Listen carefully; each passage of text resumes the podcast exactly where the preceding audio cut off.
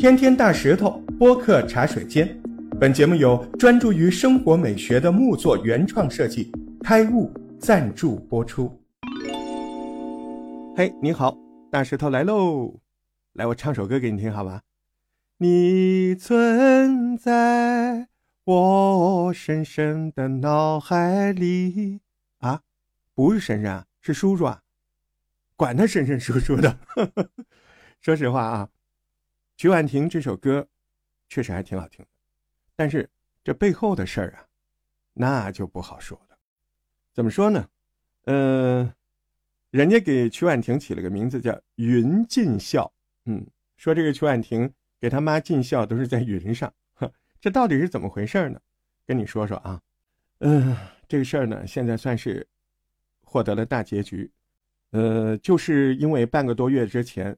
曲婉婷妈妈的案子的关键同案人回国投案了，因为这个关键的同案人回国投案，在更多的证据之下，曲婉婷妈妈这个案子那终于要判了。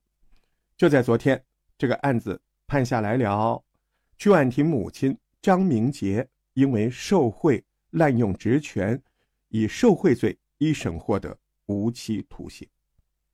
这网友们纷纷都表示了。啊，你存在美好的监狱里，我的网里，我的梦里，我的歌声里。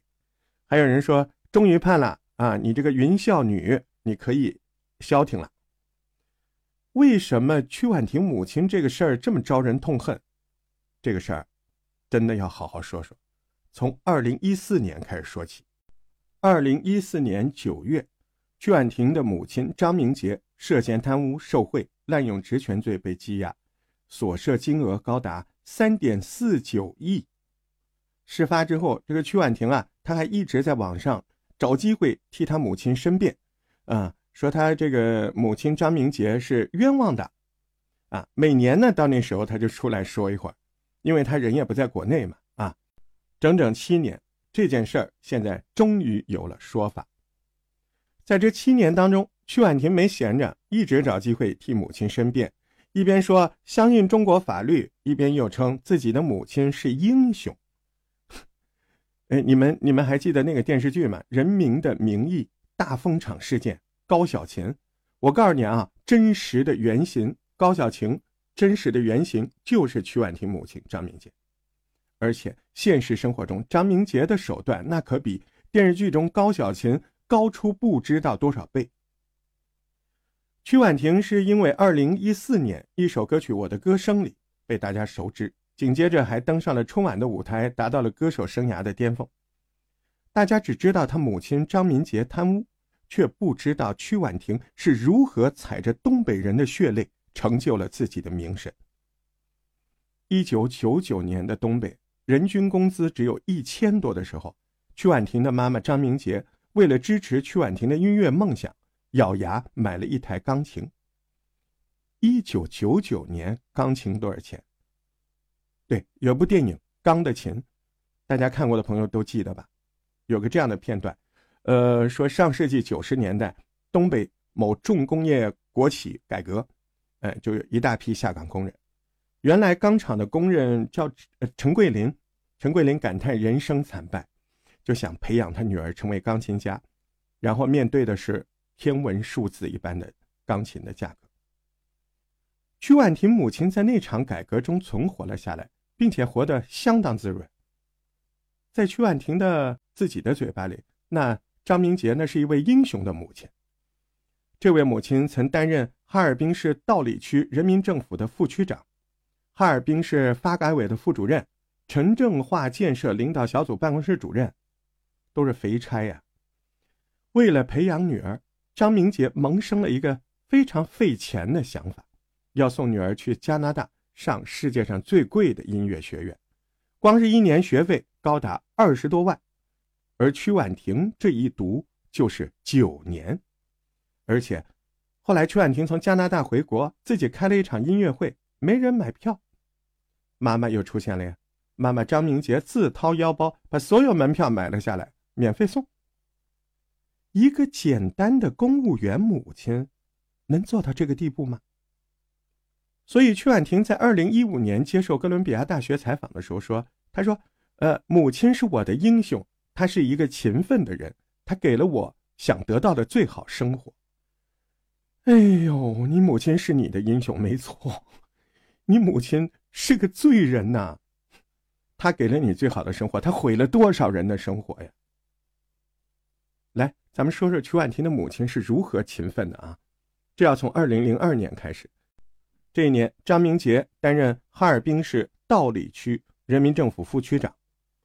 当时的张明杰主要负责什么呢？国有企业的改制。在这里，他就发现巨大商机了。哈尔滨市原种繁殖场是一个国企，经营不善，但是企业呢有大量占地。当时市政府做出了规划，打算把这块地变成商品用地。二零零九年开始出售，这块地相当大。有一百五十四万平方米，光土地使用权一项那就值二十三亿啊！于是，哎，张女士就动了歪心思，她通过什么呢？暗箱操作，把账面价值超过二十三亿的原种繁殖场，她评估成了负资产。再然后呢，她以六千一百六十万的价格把资产打包卖给了注册资本只有五十万的私企东江科技。在资产转让完成后，这个曲婉婷的母亲又想方设法把资产从东江科技转移到另一家新注册的地产公司先发置业。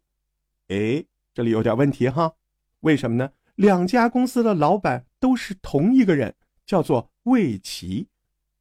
张明杰的亲哥哥张明哲，还有他侄子张宇，都在这家魏奇的公司上班。张明杰的哥哥还是这家公司的副总经理。先发置业开始盖楼，结果呢，因为资金链接搞出了烂尾楼，于是曲婉婷母亲虚构土地权转移，骗取征地款三点五亿人民币。你看这套路听起来是不是非常耳熟？就是《人民的名义》高小琴的套路嘛，对吧？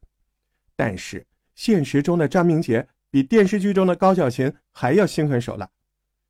你能想得到他贪污政府拨的钱，但是你万万想不到，他连工人的养老金他都惦记着。他涉嫌贪污的三点五个亿中，有一笔高达一千一百多万的，这个是退休职工安置费呀，这太缺德了。原中厂的五百六十六名职工，其中包括一百四十六名退休职工，还有四百二十名在职职工，他们被违规解聘了。一名工龄近二十年的老职工收到的遣散费不足两千块钱，失业之后，工人们没有任何收入，没拿到一分钱退休金。东北呀，冬天多冷，工人们冬天住的房子暖气都没有，最冷平均气温零下二十四度的哈尔滨，工人们只能捡碎煤渣回来自己烧着取暖。